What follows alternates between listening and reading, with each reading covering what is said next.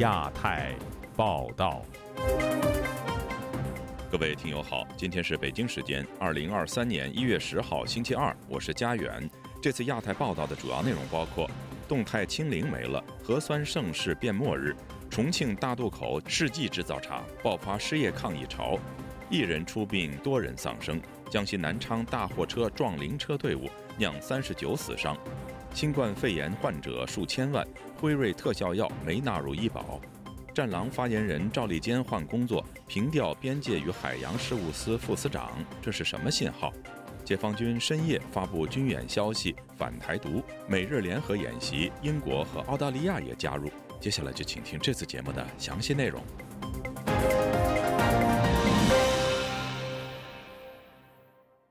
中国放弃疫情清零政策，全面开放之后，核酸检测企业的业务一落千丈。上个星期六，重庆一家药厂大规模裁员之后，厂方拖欠员工薪水，触发大规模工潮，数千工人游行示威并打砸企业，当局出动特警驱散示威者，多人受伤。近期，湖南、浙江、广西等地也有农民工讨薪。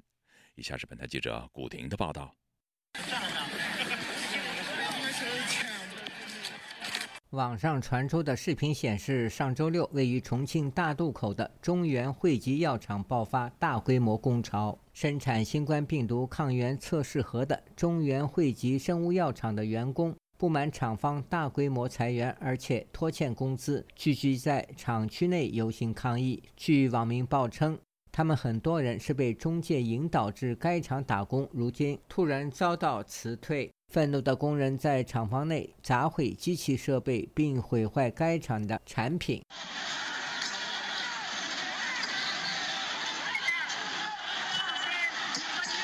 还围殴中介和厂方办公室负责人。当晚，大批全副武装的特警到场，但被愤怒的工人投掷杂物、石块击退。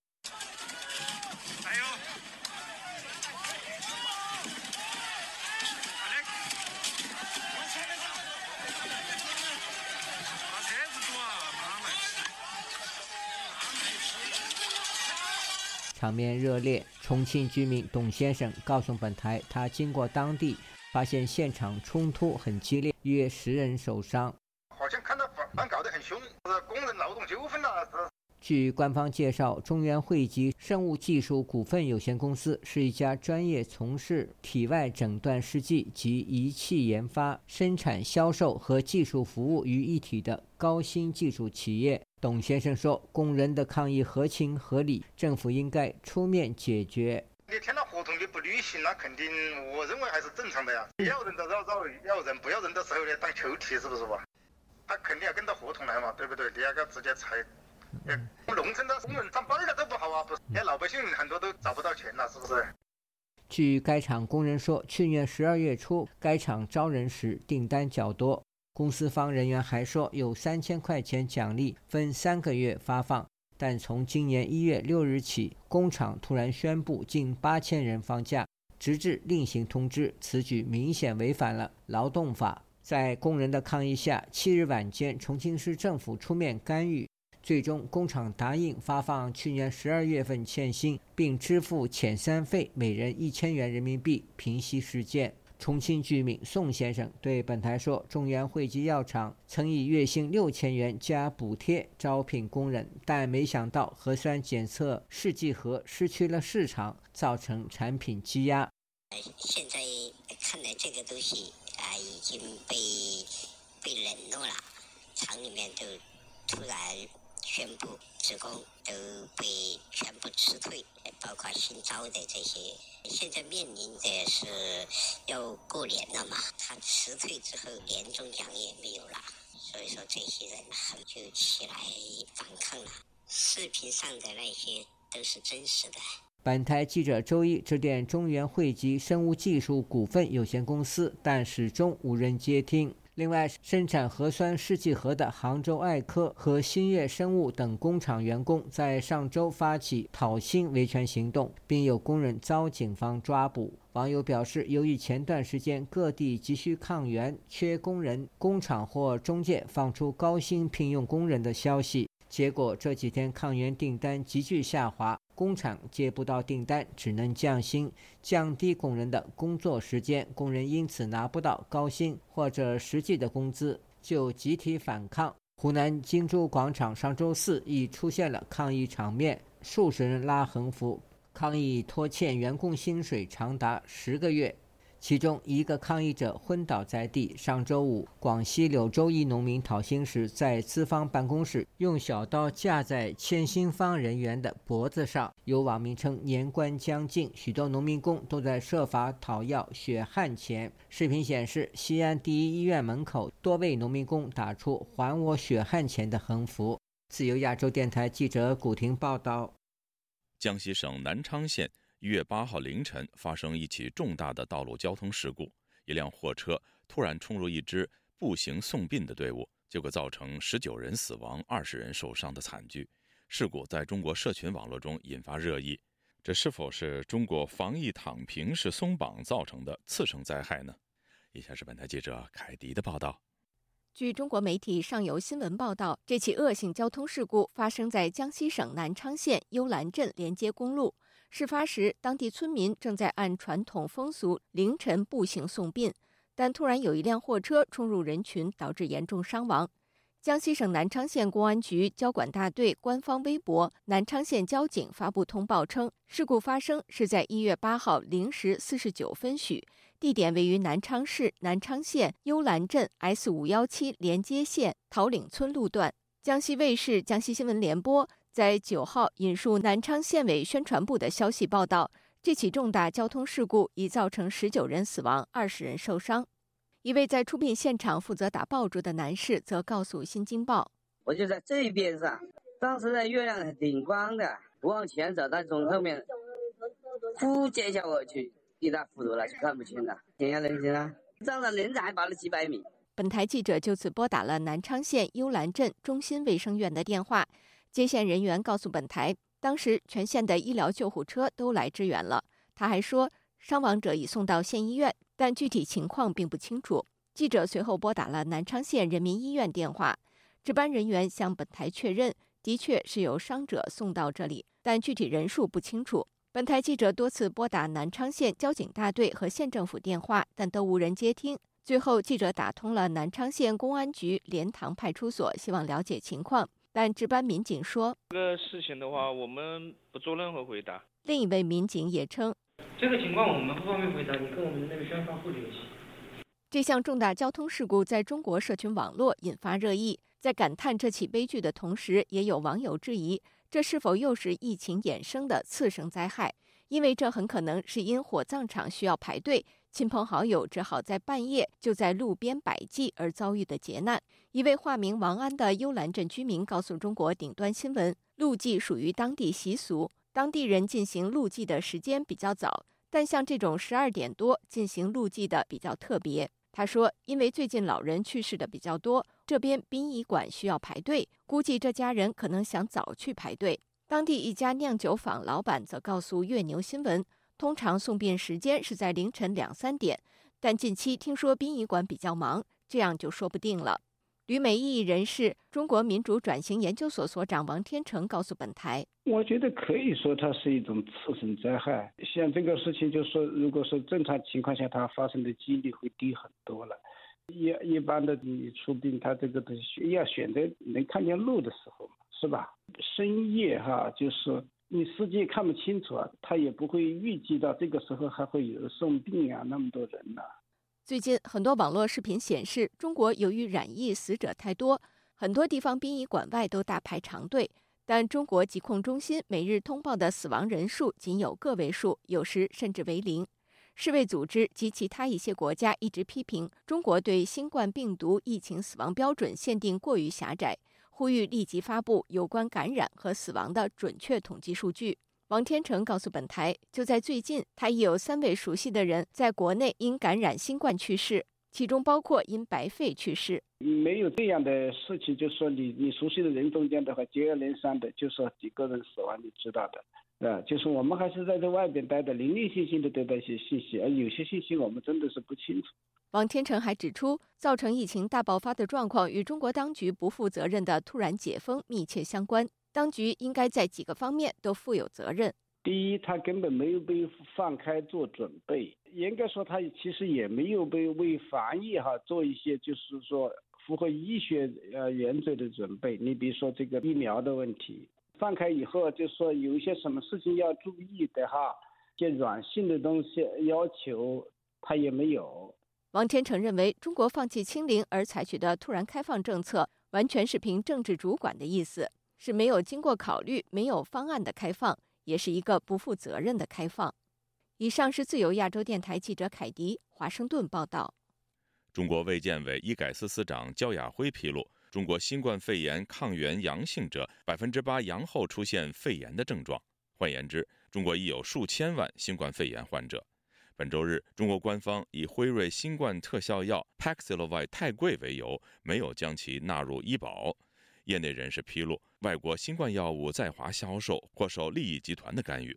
详情，请听记者古婷的报道。中国国家卫健委医政司司长焦亚辉日前接受央视总台专访时说：“从2022年中国奥密克戎临床病例的分型情况来看，普通型中出现肺炎的占比较低，不到百分之十，大概是百分之八左右。”上海医疗界人士王女士本周一接受本台采访时说：“很多新冠感染康复者的肺部已经纤维化，就是阳之后啊，肺炎的比例是百分之八。假设就是十四亿人，群体免疫是百分之七十嘛。现在我看很多地方报出来数字都不止百分之七十了，就百分之八，那就是全国有八千万人生肺炎。”王女士说。她身边有很多人阳性之后出现了白肺，就是好了之后你的肺纤维化了嘛，然后基本上生活无法自理了，就身边的人，就老人，特别老人、年轻人都一查一个肺炎呀。嗯，我有个朋友，他的爸爸是上海以前电力局局长，他现在白肺百分之四十。中国卫健委内部记录显示，去年十二月，全国已有约两点四八亿人受到新冠病毒感染。十二月三十一日。中国科学院石耀林院士通过模型分析，论述北京第一波疫情已经基本结束，已感染人数达到总人口保守估计为百分之七十二以上。激进的估计可以达到百分之八十三。河北石家庄一医务人员称，当地感染者已经达到百分之八十六至百分之九十。以中国可能超过数亿人感染，百分之八的感染率计算，将有一千多万至数千万人转为肺炎。一月八日，中国国家医疗保障局网站发布该部门的医药管理司负责人介绍新冠治疗药品参与二零二二年医保药品目录谈判有关情况的通知称，中国今年共有阿兹夫定片、奈玛特韦片、利托那韦片组合包装的三种新冠治疗药品通过企业自主申报、形式审查、专家评审等程序参加了谈判。其中，阿兹夫定片清肺排毒颗粒谈判成功 paxlevic 因生产企业辉瑞投资有限公司报价高未能成功。有媒体爆料，辉瑞中国区副总裁、市场准入负责人钱云与医保局谈了约五个小时，离开时表情凝重。据现场消息流出，Paxlovid 降到人民币七百元一盒。有网友说，辉瑞药品从人民币两千九百八十元到两千三百元，再降到七百元，此次降价幅度较大，说明辉瑞厂并无乘人之危。医疗界业内人士王小姐对本台披露，此次与辉瑞厂谈不拢，涉及国内药厂利益之争。她说。因为现在是那个既得利益集团有两个药，一个是那个阿兹夫定嘛，还有一个药 VV 十六啊，好像还没有过临床。辉瑞的那个谈了好几轮了呀，之前都谈过，因为中国政府的要求就是说你的药在我这边销售可以的，但是你配方必须对我公开。了解医保系统的学者张广生对本台说：“中国官员都有机会使用美国辉瑞抗癌药物，但是轮不到普通民众。此次与辉瑞的谈判只是走形式。如果便宜了，他也不买啊。医保局也黑，医保局在以前的谈判上的事情多了。他们要签的话，就是有时候往往是便宜的签不下来，贵的反而能签下来。他们不是说给这。”政府省省钱的问题，他们想着怎么样能够从从老百姓兜里多掏点钱。张广生举例，一个心脏支架最贵时四万元，手术一万元，现在仅数百元人民币。有他们在那儿打算盘，有他们的想法和他们的做法，往往跟老百姓想的、跟大众普世价值所想的不一样。所以他再怎么样，这是治病救人、救命的东西啊，不能考虑价格。据悉，中国医药部门在去年二月已经批准 Paxlovid 进口使用，但患者必须前往医院获得处方方可购买。目前，Paxlovid 的价格被各地抬高至数千元甚至数万元。自由亚洲电台记者古婷报道。中国“战狼”外交代表人物赵立坚日前悄然卸任新闻司副司长和外交部发言人的职务，调任边界与海洋事务司副司长。有专家指，赵立坚的调任实为降职，可能是受他妻子之前的不当言论影响。但赵立坚被边缘化，是否代表着中国会改变“战狼”外交的策略呢？专家给出了不同的解读。以下是本台记者经纬的报道。一月九日，中国外交部网站显示，中国著名“战狼”外交官代表、外交部新闻发言人赵立坚已经调任外交部边界与海洋事务司副司长，卸任外交部新闻司副司长与发言人的职务。公开信息显示，去年十二月二日是赵立坚在调任前最后一次主持例行记者会。赵立坚曾在一次例行记者会上对提问的外媒记者表示：“包括你们在座的这些外国记者，你们。”能够在抗击疫情期间生活在中国，你们就偷着乐吧。自此，“偷着乐”一词走红全网，除了成为赵立坚的个人一大标志之外，更是民众讽刺中国政府的流行语。现在赵立坚调任边缘部门，有网友讽刺说：“赵立坚去海边偷着乐了。”在美国的中国民主转型研究所所长王天成告诉本台，赵立坚此次调任表面看来是平调，但实际上是降级。我个人倾向于认为说，呃，可能是他妻子的原因，呃，可能引起高层的这种呃高层的不快。调任之前哈，他是那个新闻司的副司长，所以他到了边疆到边疆和海洋事务这个司来。他做副市长，他还是他级行政级别是相同的，但是呃，新闻司哈副市长啊，他外交部发言人，他这个职位啊，他他在政治上哈，他比呃那个边疆和海洋事务司副司长比那个职职位呢要重要的多。从这个角度上来说呢，可以说是贬值了。本台此前报道，在中国全面放开疫情管控后，疑似赵立坚妻子的微博账号公开抱怨买不到四类药品，最后靠邻居接济四粒感冒药渡过难关。帖文一出，引发微博网友一致批评。去年年底，第十三届中国全国人大常委会在北京召开第三十八次会议，会议决议，中国驻美大使秦刚接任王毅，出任中国新一任外交部长。但有学者分析说，中国的“战狼”外交策略并不会因外交部人事变动而有所改变。王天成说：“那中国的外交政策，它是不是转向，实际上不是外交部长说了算的。中国的外交政策是由这个习近平呃最高领导人来决定的，他的风格，他的走向。”美国哥伦比亚大学政治学博士王军涛同样认为，赵立坚的职位变动是受他妻子的不当言论影响，但他认为“战狼”赵立坚卸任发言人，可能昭示着中国强硬的外交政策会有所松动。他就是一个打手，对，是一个打手和马仔。还有一个可能就是共产党可能要对战狼外交的这个风格做一些调整。当然，战狼外交本来是习近平倡导的，或者至少是习近平呢 比较赞这个就是比较宽容的。那么，但是习近平不会为他承担责任，就是他会让底下这些人承担责任。那赵立坚呢，当然首当其冲要承担责任。在去年中共二十大闭幕后的一个多月里，中国掀起外交热潮。习近平不仅出访东南亚和中东，还迎来了欧洲理事会主席米歇尔的到访。舆论认为，二十大后，中共会将外交事务提升为优先事项，一改以往“战狼”风格。王俊涛分析，刚上任中国外长的秦刚和赵立坚不是一路人。虽然秦刚执行“战狼”外交，但行事发言更展现外交修养，因此外交部中层人事变动在意料之中。王俊涛认为，现在也是中共调整外交策略的重要时机。我觉得习近平他知道自己栽跟头了。其实，在去年他就知道了，但是去年二十大之前他不敢调，因为他一调的话，他要承认自己有错误就得下台，所以他必须嘴硬，而且要求整个的党国机器的干部跟他站队。据中国外交部官网消息，刚上任中国外长的秦刚将于一月九日至十六日应邀访问埃塞俄比亚、加蓬、安哥拉、贝宁、埃及和非盟总部阿盟总部，延续了连续三十三年中国外长每年初都首次访问非洲的惯例。赵立坚二零一五年担任中国驻巴基斯坦大使馆公使衔参赞，还曾担任大使馆临时代办，开始在推特上发表政见。二零一九年，他为中国的新疆政策辩护，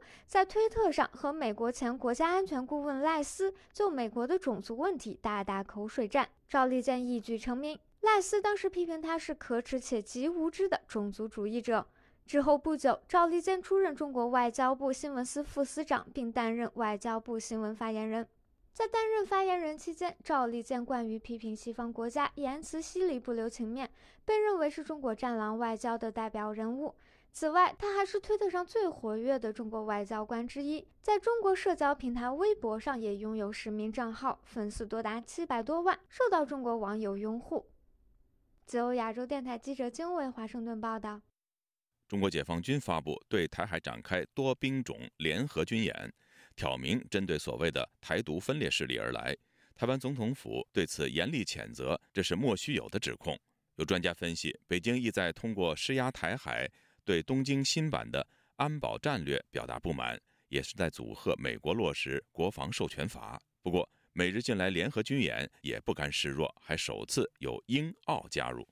以下是本台记者夏小华发自台北的报道。中国解放军东部战区新闻发言人施毅在八号深夜十一点高调发布声明，指出解放军东部战区为在台湾周边海空域组织诸军兵种联合战备、警巡和实战化演练，重点演练对陆打击、对海突击等内容，旨在检验部队联合作战能力，坚决反击外部势力、台独分裂势力勾连挑衅行径。台湾国防部发言人孙立方九号指出，国防部要强调。共军以莫须有的指控，采取不理性的挑衅行动，已经严重的破坏台海及区域和平稳定。国军运用联合情监侦系统，对台海及周边情势都能完全掌握。视切应处。根据台湾国防部的统计，从八号上午六点起，二十四小时之内，国军侦获解放军机共五十七架次，其中有二十八架次逾越了台海中线，侵扰西南防空识别区，包括了三架次的无人机、六架次的歼十一、两架次的苏凯三十战机以及两架次的歼十，还有十二架次的歼十六以及两架次的轰六战机和一架次的空警五百。另外还有无人机以及轰六战机深入台湾的东南方的空域，以及军舰四艘次。孙立方强调，对于中共军机、军舰持续在台海周边活动，国军运用任务机、任务舰以及暗制飞弹系统严密监控应处，并且在战备背景下陆力训练，以不升高冲突、不挑起争端为原则，坚定捍卫主权和国家安全。坚守民主自由防线。中国官媒九号报道，去年十二月二十五号，东部战区曾经在台海进行联合军演，相隔十四天再次在台海周边海空域联演。国防安全研究院国防战略与资源研究所所长苏子云接受自由亚洲电台采访指出，去年八月，美国佩洛西议长访问台湾之后，中共宣称将台湾海峡内海化。其军机越过台海中线，所谓新常态已经确定在执行。它会是外部国际局势调整施压的力道，台湾不要被牵着鼻子走，就让它自己消耗。因为中国飞机它飞一趟也回去要维修，至少一小时，平均要二十小时的维修，所以才会说台湾不会被中共这种牵着鼻子走。苏子云分析，八号中共东部战区宣称的军演，很明显的目的是借由在台海周边的活动，向东京表达不满。日本去年底通过国家安全保障战略的三个补充文件，其中载明将拥有攻击敌人基地的反击能力，打破了日本在二次世界大战之后的专守防卫原则。根据新的战略部署，日本还将加强与那国岛和石垣岛等靠近台湾的西南群岛的防御。苏子云说：“现在这个在台海的活动不一定是针对台湾的特定议题，而在于它回应国际的议题。但是拿台湾这里来做一个。”呃，就是展现他军事力量的一个场域。中华战略前瞻协会研究员接种接受自由亚洲电台采访分析，中共的军机越过中线不久就掉头，没有太多的军事战术上的意义，主要是政治上的表态或是施压，和近期扰台的作为差不多。接种认为，主要施压的对象不见得是台湾，反而可能是美国。他说，他希望不断的在台湾周边借由这种高强度的军事活动，制造些维持让台湾海峡处于一个比较紧张的一个状况之下。一再的提醒华府，你如果要跟我中国大陆建立真正的护栏，避免双方发生冲突的话，那中国大陆北京对于两岸问题的立场，华府必须给予尊重跟重视。接种解读，北京在十二月三十一号和一月六号、八号的军事扰台作为，目的在贺阻华府行政部门不要真正落实二零二三年国防授权法中的有台条款，导致美台政治和军事交流大幅提升。接种说，他现在就是强烈反对华府提升跟我们的政治跟军事交流嘛。那里面一些条款，即便只是军事上的贷款要还的那一种，相当程度，它通常都只适用在。比如像以色列、乌克兰这些国家，没有？那这个条款的适用本身其实就有相当程度的，就是承认，最起码暗示我们中华民国已经接近盟国的，已经越来越接近盟重要盟国的一个象征、一个地位了。更不要提他的那种一些扩大的计划啦。哦，扩大的计划啦，什么紧急弹药库的这些东西。此外，日媒报道，日本陆上自卫队和美军等四国部队八号模拟，如果日本离岛外岛被敌方占领时，如何夺回的联合训练。英国与澳洲的伞兵今年首度参演，是考虑中国近年的海洋扩张，旨在借四国联演展现团结。苏子云认为，这次美日加英澳的演练是在日本的本土，最重要也在应对日本新的防卫文件与台海的关系比较间接。接种也说，美日联演的假想敌是钓鱼台，如果被占领，如何夺回？今年虽然有英澳的加入，仍属于例行性的演练，以强化各国联合防范，抑制中国在西太平洋扩展其军事实力，行之有年，跟中共在台海周边的行动不见得有直接的关系。台湾中央社报道，华府智库战略暨国际研究中心一份台海战争兵推显示，解放军如果二零二六年犯台，虽然难以成功，且现代化海军将全军覆没，但美国、日本、台湾也是惨胜，且美国全球地位重创，建议台湾用更简单的武器，而不是用昂贵的大型基建武装自己，因为后者难于共军的第一级下存活。自由亚洲电台记者夏小华台北报道。被指以“七零九”事件迫害维权律师的前公安部副部长、司法部部长傅振华，去年九月因受贿等罪名被判死缓之后，首次现身央视专题片，为损害党的形象而忏悔，但却只字不提“七零九”事件的内疚。此举引发维权律师界的不满。有评论认为，习近平在内外交困的时候，借宣传打贪成就、重建威望。转移党内外对中国现状的不满情绪，也为他个人和嫡系合理化党内权斗。详情，请听记者陈子飞的报道。中纪委连续多天在官方的网站发文，回顾过去一年反腐打老虎的成果。又特别点名曾经在公安系统工作多年的前司法部部长傅政华，以及原中国铁路总公司党组书记盛光祖。中国官媒央视也在同一个时期，一年四天播放与中纪委宣传部合作拍摄的专题片《永远吹冲锋号》，首集的主角也是傅政华，公开更多有关他案件细节，指他把个人的政治前途看得比什么都重要，搞政治攀附，成为双立军政治团伙的重要成。员在过去十多年多次滥用执法权、司法权，影响政法队伍的风气，严重损害社会公平正义。更安排傅政振华在节目上认错。由于我的违法犯罪，严重损害了党的形象，严重危害了公安司法事业，严重破坏了政法系统的政治生态，我的教训极为沉痛。七零九事件被视为是傅政华和双立俊政治团伙对维权律师破坏的冤案。对于傅政华的认错片段没有提及七零九事件，不少当时被拘捕的维权律师都感到愤怒。维权律师王全章表示，傅政华没有对七零九事件破坏律师认罪，显示他对法律的浅塌以及官方死不认错的特点。公权力的一个特点，他就是死不认错的。他如果说是这个案子无罪。释放，那等于公安人员就要被追责了。所以为了不承担这个责任，他们一定要硬着头皮往前走。所以公权力在中国，他是轻易不会去认错的啊，一错到底。那我这个案子就是这样的，他既然把人抓了，他一定要想方设法给你找一个罪名，这样才能够显示他们一个所谓的一个一贯的一个政治正确。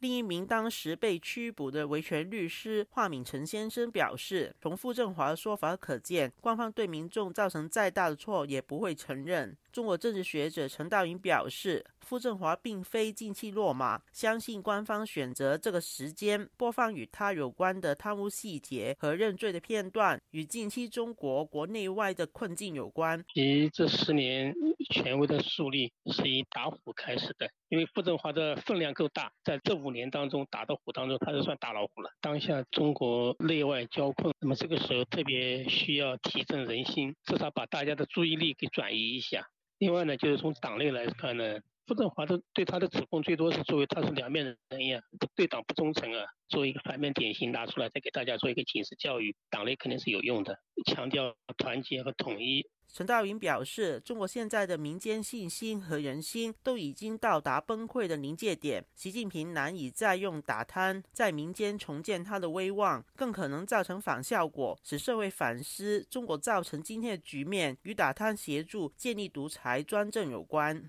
澳大利亚悉尼科技大学政治学教授冯崇义表示，官方大力宣传反贪的成果，一方面是当局的政治需要，也是当权者的政治需要。凸显打贪成果，也代表二十大后党内的政治派系清洗工作已进入完成的阶段，有助习近平与他的亲信进一步用人为亲。是习近平的政治需要，也是王晓红的政治需要。因为孙立军是由这个孟建竹带进来，是属于上海的系统；傅政华他们这是北京的系统。傅政华在北京当警察当了几十年，树大根深，盘根错节。王晓红是从福建上来，就是外地进来，你进这个系统，王晓红要彻底掌控他位置拿到之外。他还一一层一层的，他把这些人打下来，他会安排他的人，所以这就是这个共产党政治的一个特色，它就是要有它自己的派系，所以这个打腐败是一个借口，真正核心的就是要通过这个政治兴起来巩固。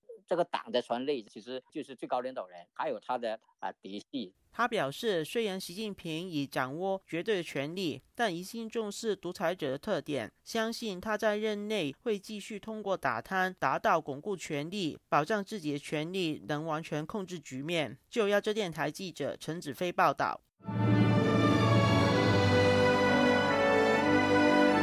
去年在北京被解访的一名湖北强拆户。近日证实被以寻衅滋事罪判刑三年六个月，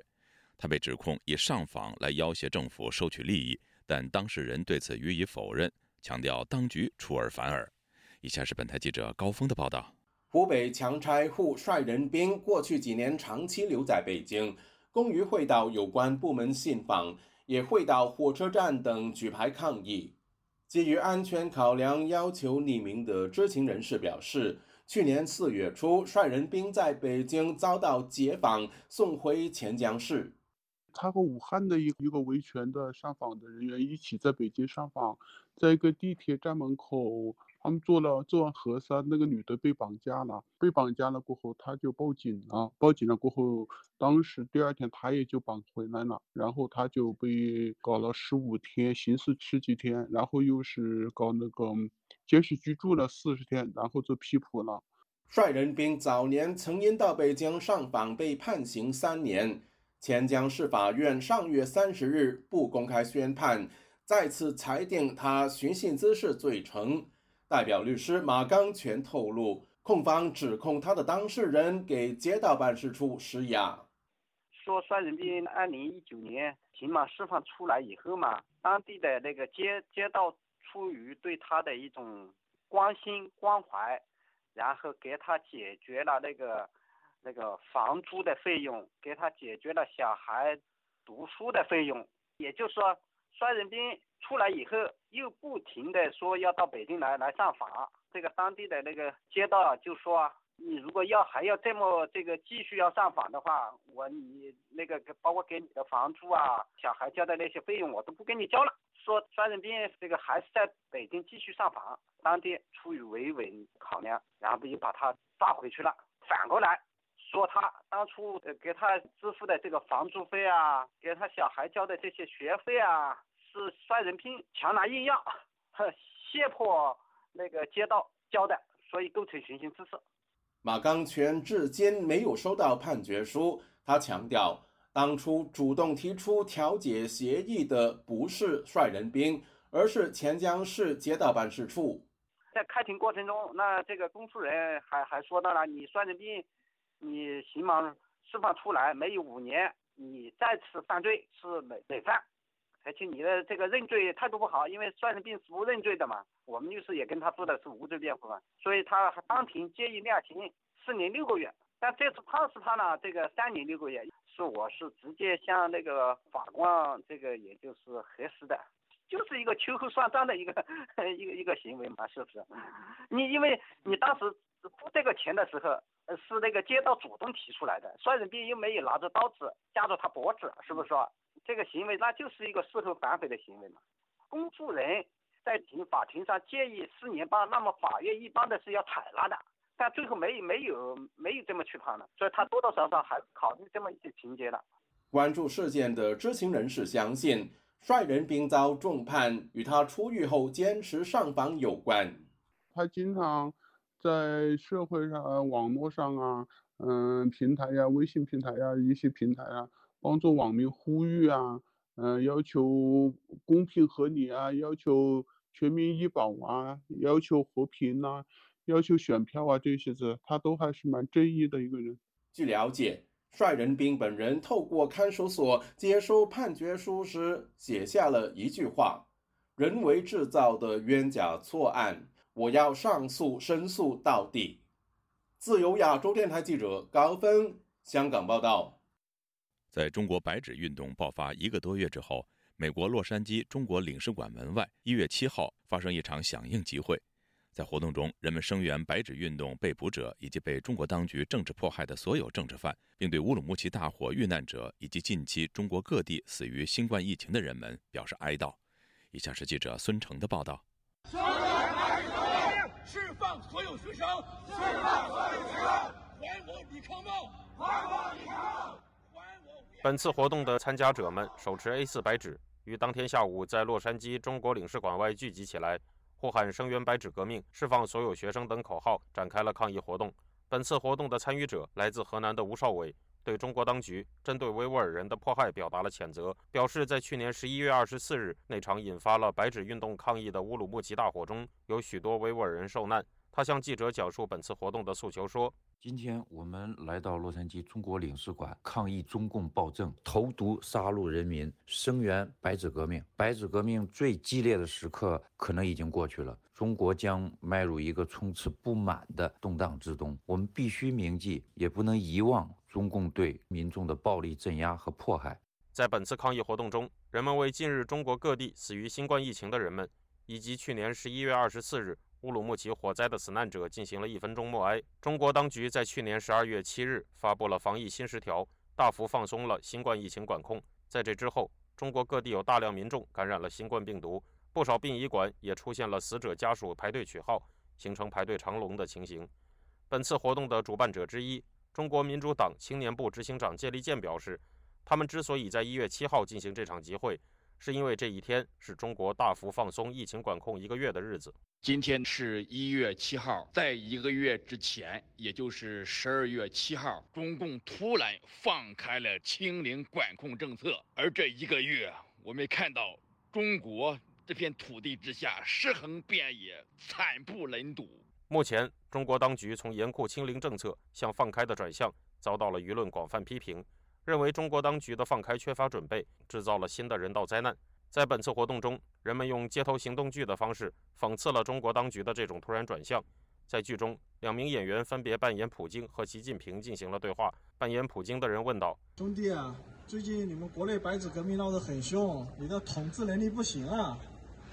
你要怎么办呢？”习近平的扮演者则回答说：“我就是粗暴放毒。”关于目前的防疫政策转向。中国官媒新华社在一月八日发表了一篇题为《中国战役进入新阶段，我国因时因势优化疫情防控措施纪实》的文章。文中引用了一位未点出姓名的国家卫生健康委有关负责人的话说：“结合近期各地疫情应对过程中积累的经验和面临的突出问题，特别是群众反映强烈的第九版二十条优化措施执行不到位、不准确等问题，新十条提出针对性优化措施。”谢立健讲述了他的观点，认为中国当局的这个行为在制造新的人道灾难的同时。也在试图淡化白纸运动。中共病毒本来就爆发到临界点，年轻人上街要自由，更是直戳中共最敏感的神经。恶意投毒可以让医疗系统崩溃，全国各地尸横遍野，让民众转移风向，更加憎恨这些学生解禁的结果，从而转移中共企图对这些学生秋后算账、非法大抓捕。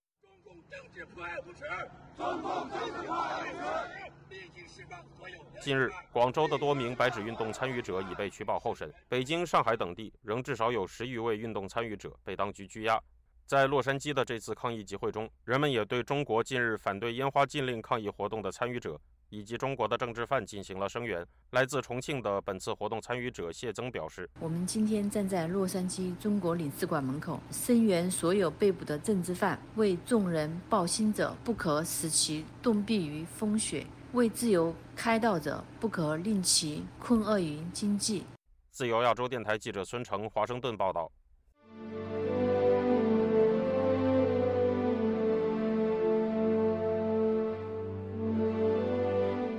中国财政部部长刘昆近来针对地方政府债务危机强调，坚持中央不救助原则，做到谁家的孩子谁抱。对于规范管理地方政府融资平台公司的话题，他说将进一步打破政府兜底预期。有分析指，中国目前最大危机不是经济复苏或增长与否，而是陷入财政与金融双重危机。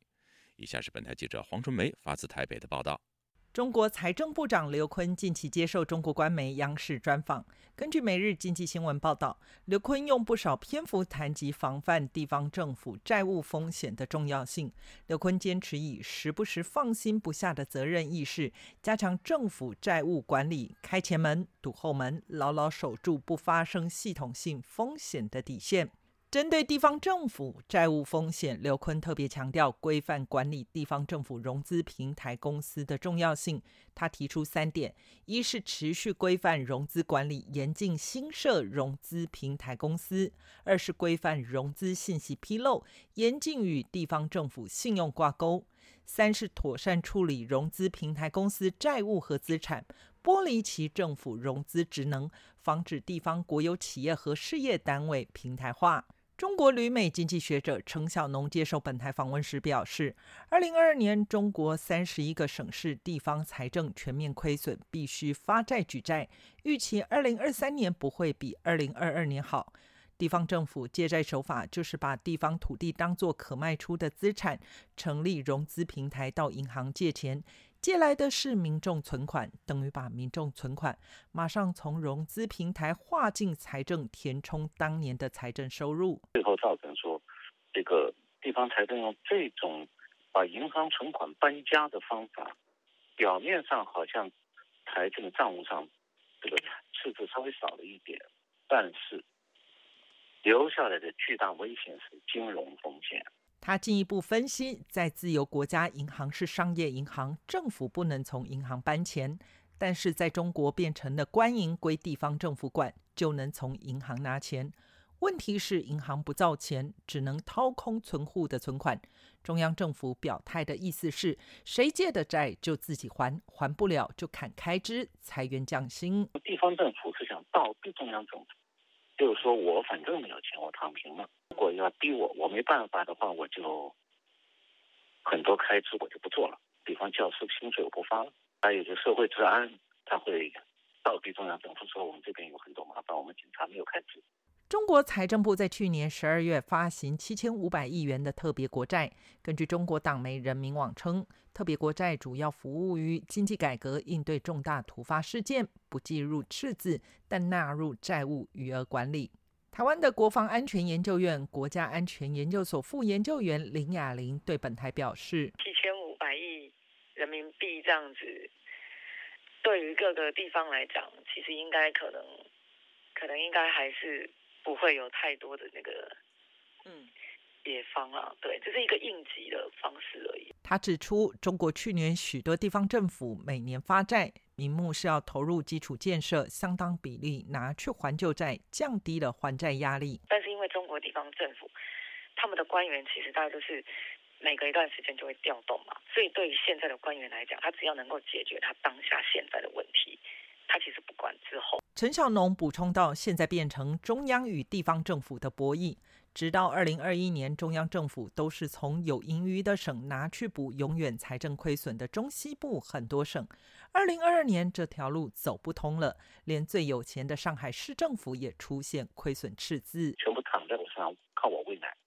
那这样，中央政府会被喂垮掉。程小农直言，中央继续喂奶的结果，最后不是高额通货膨胀，就是银行金融危机。未来即将接掌国务院的李强又是没有经验的官员。今后三年，中国经济最大的危机不是增长与否，而是财政和银行怎么活下去。自由亚洲电台记者黄春梅台北报道。英国传媒引述安全部门披露，有英国政府公务车辆被发现藏有中国的追踪装置，可以把定位等资料数据送中。此消息震惊英国朝野。有英国议员敦促政府把中国列为系统性威胁，消息也使正在下院进行审议的采购法案备受关注。不过，中方否认指控，并反斥英方贼喊捉贼。以下是本台记者吕希发自英国伦敦的报道。英国媒体 iNews 近日发布的独家报道震动英国朝野。报道引述英国安全部门消息人士表示，官员对一批政府公务车辆进行拆解以后，发现至少一张中国 SIM 卡，可以追踪车辆的行驶路线，并把定位等资料送回中国国有供应商的手上。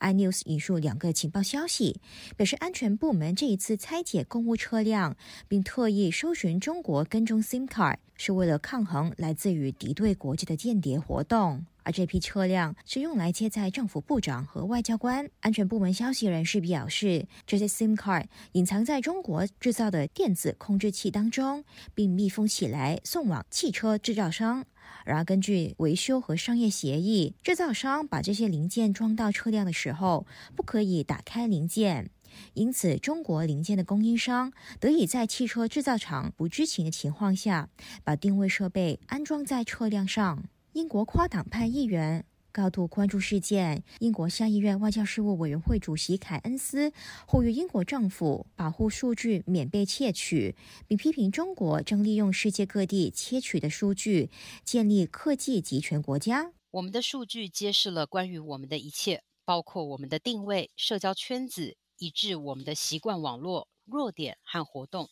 这些信息可能被中共利用。对付政府部长和官员，如果这些 SIM 卡是被恶意安装，那就是中共的间谍活动。执政保守党前党主席史密斯出巡英国政府，把中国列为系统性威胁。不过，唐宁街首相府以及内阁办公室都拒绝回应事件。同一时间，英国国会下议院正就采购法案进行辩论，规管公营部门采购物资以及服务的方式。估计议员将会针对英国警队等政府部门广泛使用中国监控设备提出质疑。总部位于伦敦的人权组织香港监察政策以及倡议总监古特曼接受本台访问的时候说：“英国政府公务车辆被发现藏有中国最终装置的事件被揭发以后，估计议员会在法案讨论的期间要求扩大中国入口产品的审查范围。”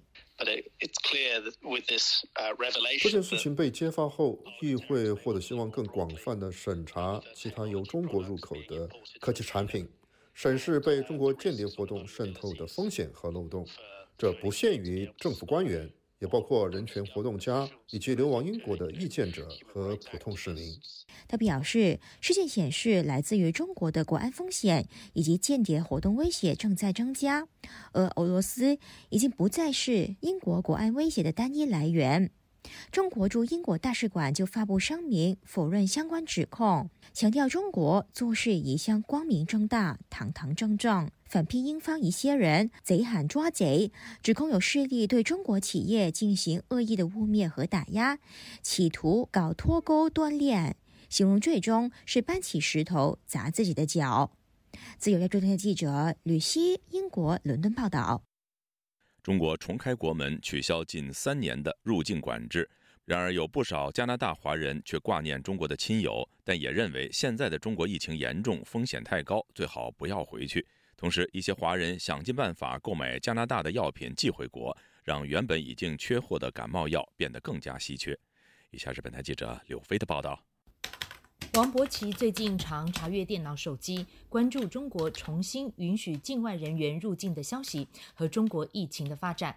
看到从多伦多出发的南航 CZ 三一二航班，八号凌晨十七分抵达广州白云机场，成为首批免检疫和集中隔离的旅客。亲友们互相拥抱的画面，让他更想念起三年多未见的中国亲人。不过反复评估后，他还是决定先停看听，暂时不回中国。现在肯定不回去啊。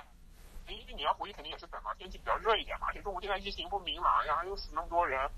是就算我们都打了疫苗回去，扛不住啊。我就觉得以前从来没听说那么多人，反正我现在知道在国内的都都感染了，没感染还成了奇葩，还有人感染了好几遍。纪灵一家人也很挂念中国的亲友。他说，岳父身体一直不好，妻子非常忧虑，可能还是会在近期回去探望父亲。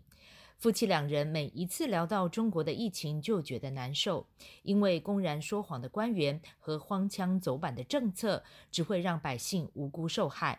每天每次说啊，我们昨天二十四小时，呃，新冠感染多少几千例啊，死亡一两例。我就说他说的，就他知道别人不行，他自己也不行，但他还要说，你说这是无耻呢，还是无知呢，还是恨呢？你无言以对啊，就是蛮横。我是流氓，我怕谁？李安娜七十一岁的姑父上个星期在天津因为染上新冠病毒过世了。他说：“中国有无数像姑父一样的老人面临着生命威胁的恐惧，这种恐惧的主因不是病毒，而是源于政府。”他说：“从之前的风控到后来的解封，一切都是政治考量，甚至现在要摆脱疫情和重启经济，都不惜牺牲老人的生命。”他说：“中国的问题严重影响全世界。例如，他最近有点感冒症状，走一趟药房，竟发现到处都买不到药，因为加拿大本来药品已经供应吃紧。结果最近一个月，有许多华人买药寄回国，导致药房货架空空如也。”李安娜说：“啊，一到疫情的时候，他反而不让卖，也是他的这个独裁政策。国家他不让你卖到这些人手里，就是不想让你好。”他们心里是种爱国，你看我多爱国呀！我把这边的东西都寄给国，其实这在这样做是不对的。这边的药也也很缺乏，有有人就是在危机的时候可能就没有这个药。鉴于中国疫情严重，德国、比利时和卢森堡都陆续呼吁国民，如非必要，不要前往中国。加拿大也在上星期更新了最新的旅游警示，提醒国民要高度警戒中国疫情严重性，旅游有高风险。自由亚洲电台记者刘飞温哥华报道。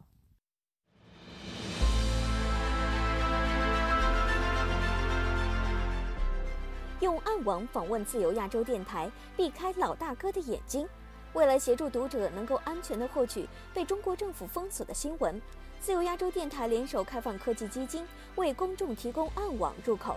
中国大陆的读者可以借此匿名访问本台，以浏览最新疫情消息和其他敏感新闻。该暗网普通话网址是 h t t p s 冒号斜杠斜杠 w w w 点 r f a 六二 z l 六 z 六 o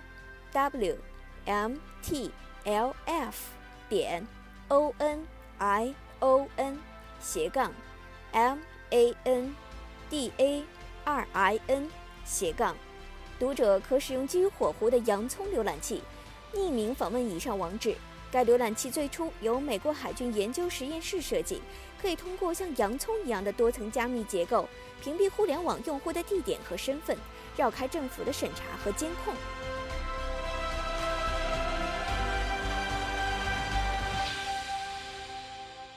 听众朋友，接下来我们再关注几条其他方面的消息。据中国民间权益组织“民生观察”一月八号发布的消息，辽宁沈阳维权人士林明杰和林明华因上访维权遭当局判刑后，目前在狱中多次遭到电击、体罚等酷刑迫害，但家属就此提出控告无果，急需外界关注。据介绍，居住在沈阳市的林明华、林明杰兄弟两人因拆迁问题上访多年。二零二零年七月十七号，林明华被铁西区法院以寻衅滋事和妨害公务等罪名判刑三年，林明杰则被以寻衅滋事和非法利用信息网络等罪名判刑五年。去年十二月，家属接到林明杰委托狱友带出的信息，显示林明杰在沈阳第一监狱先后被两次电击，甚至昏死过去。至今，林明杰仍被限制消费，每月只准购买生活用品。江西上饶市铅山县致远中学高一男生胡新宇，去年十月十四号从宿舍离开失联后，至今已近三个月。维权网一月九号披露。截止到目前，江西省公安厅、上饶市公安局、铅山县公安局等三级警方已经先后介入该案调查，但当局至今仍以各种借口拒绝正式立案。事件持续在中国民间引发关注。维权网指出，由于中国近年来大量失踪青少年的信息纷纷诉诸网络，舆论普遍认为这或许与器官移植犯罪猖獗相关联。而胡鑫宇失踪案是今年初徐州铁链女事件后又一个引发中国大陆全网关注的失踪人员事件。西藏精神领袖达赖喇嘛日前致信美国众议院共和党领袖新任议长凯文·麦卡锡和众议院民主党新任领袖哈基姆·杰弗瑞斯，对他们表示祝贺。各位听众，这次的亚太报道播送完了，谢谢收听，再会。